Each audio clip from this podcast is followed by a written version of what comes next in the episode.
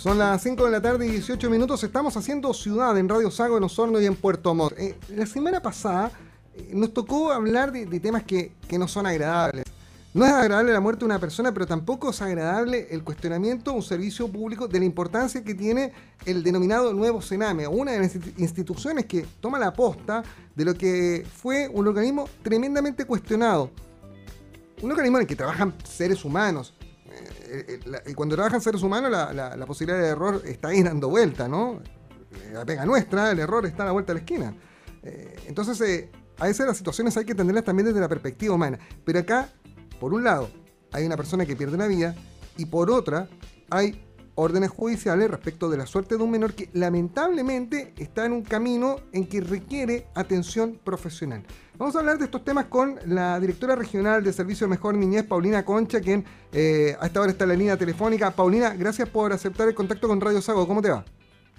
Hola, muy bien, muchas gracias, muy buenas tardes. Eh, agradecida, por supuesto, del espacio también de poder conversar, aclarar, porque son temas tan importantes que, que nos preocupan a nosotros como sociedad, así que muchas gracias, Juan Rafael, por tener este espacio comunicar. Paulina, eh, no, nosotros somos eh, felices de, poder conversar de estos temas que son parte lamentablemente hoy de, nuestra vida como chilenos. Eh, partamos, partamos echando la cinta hacia atrás. este servicio Mejor Niñez es un servicio ultra nuevo, debe ser el servicio público más nuevo que existe, pero toman la posta de, de una organización que estaba tremendamente cuestionada como Sename. Acá en la región, ¿cuál es la realidad del servicio Mejor Niñez? ¿Cómo están funcionando? ¿Tienen la dotación, por ejemplo, de funcionarios que se requiere para para enfrentar las distintas situaciones que, impone cada menor el que tienen que atender? Bueno, te comento Juan Rafael, tal como tú señalas, este es un servicio nuevísimo, eh, de hecho es el, es el, es el último servicio en creación, este, esto no es común en la administración pública, justamente la creación de servicios, sino que muchas veces se transforman.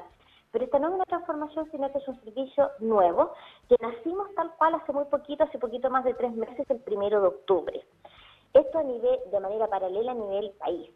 Eso significa que, por supuesto, en cada región del país, eh, por las particularidades propias de cada región, pero también por las características de la, de la, de la instalación del servicio, es que tenemos distintos em, niveles de instalación, por decirlo de alguna manera siendo esta una de las regiones que está con mayor instalación a la fecha en muchos aspectos. Esta región partió con una instalación que ha significado que no existe ninguna unidad de este servicio que no tenga personal eh, idóneo trabajando, trabajando acá en las oficinas regionales.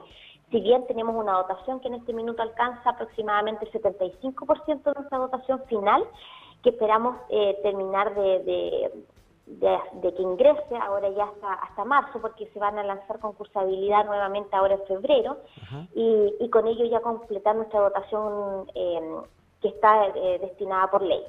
Ahora, Paulina, eh, lamentablemente este servicio, a este servicio le toca una pega que a ratos puede ser súper ingrata, que es lidiar con, eh, con jóvenes que tienen problemáticas, infractores de ley y otros que por abandono, por distintas situaciones sociales, necesitan ser atendidos por una institución del Estado. No podemos entrar en el caso particular de este menor que, lamentablemente hoy día además está imputado por la justicia, debió ser trasladado a otro centro y está en otro camino. Ahora entró en un camino de, delito que tendrá que ser eh, visto por, la justicia de otra forma. Eh, pero, les toca esa pega eh, y la pregunta del millón es, ¿cómo está la gente de esta residencia en Puerto Varas? A la que le ha tocado tan duro en, la, última semana? A ver, eh, Juan Rafael, tal como tú lo señalas, nosotros como servicio Mejor Niñez, el trabajo que hacemos es con niños, niños, jóvenes, adolescentes, que son, han sido vulnerados gravemente en sus derechos. Tenemos que pensar que los niños con los cuales nosotros trabajamos eh, son aquellos niños que, tal como lo comenté en alguna oportunidad durante la semana pasada, son niños respecto a los cuales existe una medida de protección. Eso quiero ser súper clara los niños que hoy son jóvenes, adolescentes, que son infractores de ley, quedan en el servicio que todavía continúa, que es la institución eh, que se llama Sename, y nosotros vemos solamente, en este caso trabajamos con los niños que tenemos que proteger porque han sido gravemente vulnerados sus derechos y que existe una medida de protección que dice y que ordena que el niño, dada la magnitud de esa vulneración, debe ingresar a una residencia. Nosotros, por supuesto, no quisiéramos tener niños en residencia, pero la magnitud de la vulneración amerita que así sea, porque no puede seguir viviendo en, su entorno, en el entorno familiar o en el que se encuentre, Y la otra alternativa, y yo también aprovecho de mencionarlo porque es muy, muy relevante porque la gente en general no lo, no, lo maneja o no lo conoce. La otra alternativa que tiene un magistrado, un, tribunal de la República, es decir, voy a otorgar una medida de protección de un niño que ya no puede ser, está tan vulnerado por el entorno en el que vive, en sus derechos, que eh, puede ser una residencia o una familia de acogida. Y nosotros quisiéramos que hacia allá donde apuntamos nosotros como servicio Mejor Niñez y donde vamos a trabajar fuertemente este año es en propiciar eh, el trabajo con familias de acogida, donde la verdad existe muy poco, existe muy poco conocimiento de lo que es una familia acogida. Lo que nosotros necesitamos es que las familias, que la sociedad observe también de una manera distinta lo que es la protección de nuestros niños y niñas de adolescentes y ahí es donde tenemos que literalmente tocar el corazón de tantas familias que Sé que nos pueden estar escuchando, que se preocupa por los niños, que no quisieran que los niños estén en residencias, eh, y es a donde vamos a apuntar y trabajar fuertemente. Así que eso también aprovecho de, comentar en esta instancia. Qué buen punto, eh, qué buen punto ese, Paulina, porque nosotros hemos conocido historias de, de familias eh, que han aportado precisamente a la recuperación de estos menores, bien lo dices tú, al caracterizarlos bien, menores que lamentablemente han sido agredidos, sus derechos han sido traspasados y eso es súper grave. Pero también está este lado positivo, ¿no? Muchas familias que, eh, que, colocan... ¿cómo decirlo? Colocan una luz de esperanza, ¿no? Respecto de, del manejo de las situaciones de estos menores, ¿no? Ahora, eh, y, para, y que, para que entremos en otros temas también, si alguien nos escucha y se motiva, ¿cómo puede acudir ustedes para, para sumarse y poder entregar su casa como un refugio para estos niños? Primero, existen los distintos programas de familias de acogida en la región, que están en Puerto Varas, en Puerto Montt, eh, tenemos también en Osorno, programas de familias de acogida. Y ante cualquier duda y, como, y que quisieran conocer en profundidad, siempre las puertas del servicio están abiertas. Nosotros estamos trabajando en 100% presencialidad en las oficinas en Puerto Montt, Antonio Vara 55. Nosotros felices de recibir, de orientar, de derivar en este caso a un programa para que los acompañe, les explique eh, y le entregue las herramientas para poder ser parte del círculo de familias de acogida en donde puedan darle una oportunidad de, de rehabilitar en derechos en restituir derechos, en proteger con amor dentro del seno de una familia a un niño que ha sido vulnerado en sus derechos. Y las familias de acogida no están solas, porque la tarea que debe hacer una familia acogida va acompañada también por una serie de otros trabajos que se hacen en programas ambulatorios. Es decir, lo que nosotros quisiéramos es poder restituir los derechos de los niños con amor, con dedicación, con cariño en el seno de un hogar y a su vez con las herramientas terapéuticas que corresponden y que eso también están entregadas a través de programas ambulatorios. Hacia allá apuntamos. Por eso también que hoy las, residencias que se conocía antiguamente inclusive por hogares, que eran grandes, de, mucho, de, una gran cantidad de número de niños, hoy día las residencias familiares que con que trabajamos nosotros en Mejor Niñez, la mayoría de ellas no tienen más de 15 niños. A eso apuntamos y esas son las residencias familiares que nosotros también vamos a seguir eh, generando aquí en la región como Mejor Niñez, porque hoy día todavía en gran medida estamos funcionando, tal como tú dijiste en un principio también, Juan Rafael, con la herencia que tenemos del servicio de la institucionalidad anterior. Mm. Ahora, eh, eh, Paulina, en, el, en, el, caso particular de, del menor que motivó, porque acá Mejor Niñez nació y había como estado trabajando silenciosamente y lamentablemente vino esta bomba la semana pasada que los hizo pasar a la primera línea inmediatamente. Eh, acá hubo una situación con un tribunal, y usted nos ha aclarado durante el fin de semana de que nunca fue una intención por parte del servicio no, cumplir, no acatar eh, una orden de un tribunal de justicia, en este caso un tribunal de familia respecto de la suerte de un menor.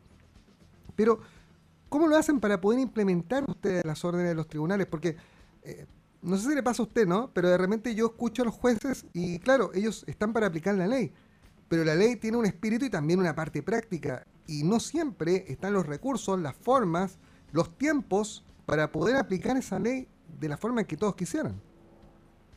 Así es, Juan Rafael. La verdad es que eh, tengo que ser muy franca. El, el sistema familiar, la red, de, la red proteccional de infancia en general, no da el abasto para las necesidades reales de nuestros niños y adolescentes hoy por hoy. No da abasto a nivel regional, no da abasto a nivel nacional. Es decir, la realidad supera las posibilidades materiales que hoy día existen, los recursos que hoy día existen. Esto no es un trabajo, nosotros no vamos a poder cambiar de manera profunda la realidad de nuestros niños, niñas y adolescentes que han sido vulnerados solo con un servicio. Nosotros nacimos con ese espíritu, por supuesto, y, con un trabajo fuerte, pero nosotros somos un servicio público que lo que hace en este caso, por supuesto, es coordinar, gestionar, supervisar, trabajar de manera profesionalizada, pero nosotros no tenemos, eh, eh, no disponemos de hospitales, no disponemos de centros terapéuticos, no disponemos de escuelas especiales, eso no lo tenemos y no tenemos porque escapa a nuestras competencias. ¿Y eso qué significa? Que, por ejemplo, solo por dar un ejemplo, cuando yo necesito una residencia especializada, una comunidad terapéutica especializada para poder tratar las graves, graves vulneraciones que, eh, Juan Rafael, de verdad, yo creo que si ustedes supieran el nivel de vulneración a los que se han visto enfrentados nuestros niños, eh, supera con creces lo que nosotros a veces vemos en, la, en, los programas o, en la televisión, porque de verdad ha sido por años y, y sistemática y lamentablemente también debo decirlo sistemática por el Estado. Estamos hablando de que este servicio nace después de 40 años, mm. de muchas veces de vulneraciones sistemáticas también eh, a nivel estatal. Paulina, para precisar lo que usted estaba diciendo, que en algún momento parece que, no sé, tuvimos, un corte en la comunicación, algo, eh, hoy día existe... Eh, saliendo de la dirección regional, porque esa es una parte administrativa no menos importante, pero, pero que tiene sus propios ritmos y sus propios tiempos. Pero para efectos de la atención a los menores en los, distintas, los distintos centros, las residencias con las que trabajan, ¿existe el, personal idóneo y sobre todo la dotación suficiente para poder cubrir los turnos necesarios en, este tipo de actuaciones? Y lo otro, existen las porque porque acá usted bien lo decía, comunidades terapéuticas es una es una residencia de características especiales, no es una residencia particular las tienen en la región de los lagos tienen que salir a buscar en el país eh, lugares donde poder eventualmente trasladar estos niños y sacarlos de la cercanía con sus familias, entre otras instancias? Primero, Juan Rafael, la mayoría de los niños con los cuales nosotros trabajamos, o muchos de los niños que, han sufrido las vulneraciones más graves, son niños que están en abandono. Esa es la verdad.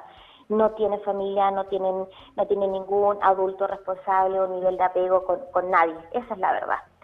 Y en ese sentido, eh, y cuando estamos hablando de residencias especializadas, de comunidades terapéuticas, que, tienen las condiciones necesarias para poder tratar este nivel de vulneraciones que van asociadas también, por supuesto, a situaciones de consumo problemático de distintas sustancias, eh, que van de la mano, por supuesto, de procesos de, mm, eh, que tienen que ir de la mano procesos reparatorios tengo aquí en mis manos, por solo darte un ejemplo, porque la tengo en mis manos, porque estamos buscando justamente para, un niño pequeño, de una, de una corta edad, una situación que ha vivido desde los dos años de vida, y hoy día está nos, nos cuesta a nivel país, porque la encontramos en, fuera de acá de la región, 72 millones de pesos. Eso nos vale hoy día una comunidad terapéutica privada. ¿Por qué? Porque a nivel de salud pública no tenemos las suficientes herramientas para hacerlo. No tenemos cupos cama en un hospital, no tenemos suficientes eh, unidades de corta estadía, no tenemos, es decir, hoy día sabemos las necesidades, queremos poder apoyar, queremos poder entregarle las herramientas, podemos querer tener los recursos para hacerlo, pero nos vemos absolutamente contra una pared porque el sistema público no da abasto. Quedó corto hace mucho tiempo para la realidad vulneratoria que sufren los niños. Esa es la, esa es la realidad. Me habla Juan Rafael de las residencias, porque hay que hacer el, siguiente aclaración. Nosotros trabajamos con organismos colaboradores. Organismos colaboradores que son, en este caso, los responsables de las distintas residencias sobre las cuales nosotros tenemos una supervisión y hoy por hoy además como mejor niñez una fiscalización. Y por supuesto también se dan situaciones y dinámicas internas que dicen relación a veces con sueldos a lo mejor que eh, no son lo suficientemente acordes a las necesidades del trabajo que va de la mano con ellos y eso genera rotación muchas veces de personal y que por supuesto la residencia tiene que suplir lo más rápido posible porque son las exigencias que nosotros también colocamos a la hora de generar un convenio de colaboración con ellos porque sabemos que lo que necesitamos es que la residencia tenga el personal y la cantidad e idóneo para trabajar con nuestros niños y adolescentes con las dificultades que ellos presentan. Paulina, tenemos que cerrar esta conversación que está muy interesante porque nos agarró el tiempo, pero una pregunta muy corta y que, nace de, de, la curiosidad, ¿no? Eh, en el caso particular de este, de este menor que yo les decía, los puso en primera línea la semana pasada y que hoy día su caso está siendo, viendo por, está siendo visto por, por la fiscalía y por, por los tribunales en otra instancia. Él estaba en una residencia, eh, pero cuando los menores llegan a ese tipo de instalaciones, ellos no es que estén encerrados, no están internados, encarcelados, ellos tienen libre disposición de movimiento, ¿no? Sí, así es. Ellos, a ver, primero ellos tal cual, como usted dice, Juan Rafael, ellos no cumplen una condena, ellos están bajo protección. Por tanto, al estar bajo protección están en una residencia familiar. Estas residencias familiares no tienen candados, no tienen barrotes, no tienen... Es una residencia familiar porque la idea es que estos niños estén en protección, que se haga un trabajo terapéutico con ellos, que se haga un trabajo de apego, porque ellos vienen muchas veces, tenemos que pensar con trastornos de conducta, de apego y como dije también, consumo eh, problemático de sustancias, de alcohol y demás. Entonces, efectivamente, hay ocasiones en que los jóvenes hacen abandono, porque no es fácil, esto requiere tiempo, requiere dedicación, requiere trabajo y es parte de los niños no pueden ser sometidos y obligados a permanecer en la residencia y más también por supuesto cuando son más adolescentes donde también hay una autonomía de la voluntad nosotros lo que tenemos que hacer es acatar órdenes judiciales que a nosotros nos dicen proteja a este niño y que este niño ingrese a tal residencia y ahí está y ahí está precisamente después el camino que, que comienzan a vivir estos menores en un servicio que pretende cambiar la cara al al cuidado de la niñez, ¿no? Algo que Sename claramente quedó al debe. Eh, Paulina, te quiero agradecer estos minutos. Así ilustrativos no son suficientes, probablemente tengamos que retomar esta conversación en el futuro, porque estos temas hay que ponerlos sobre la mesa y hay que explicar lo que son situaciones reales. A veces la ley es un poco fría, a veces la ley, la norma, eh, no tiene corazón, no tiene sangre.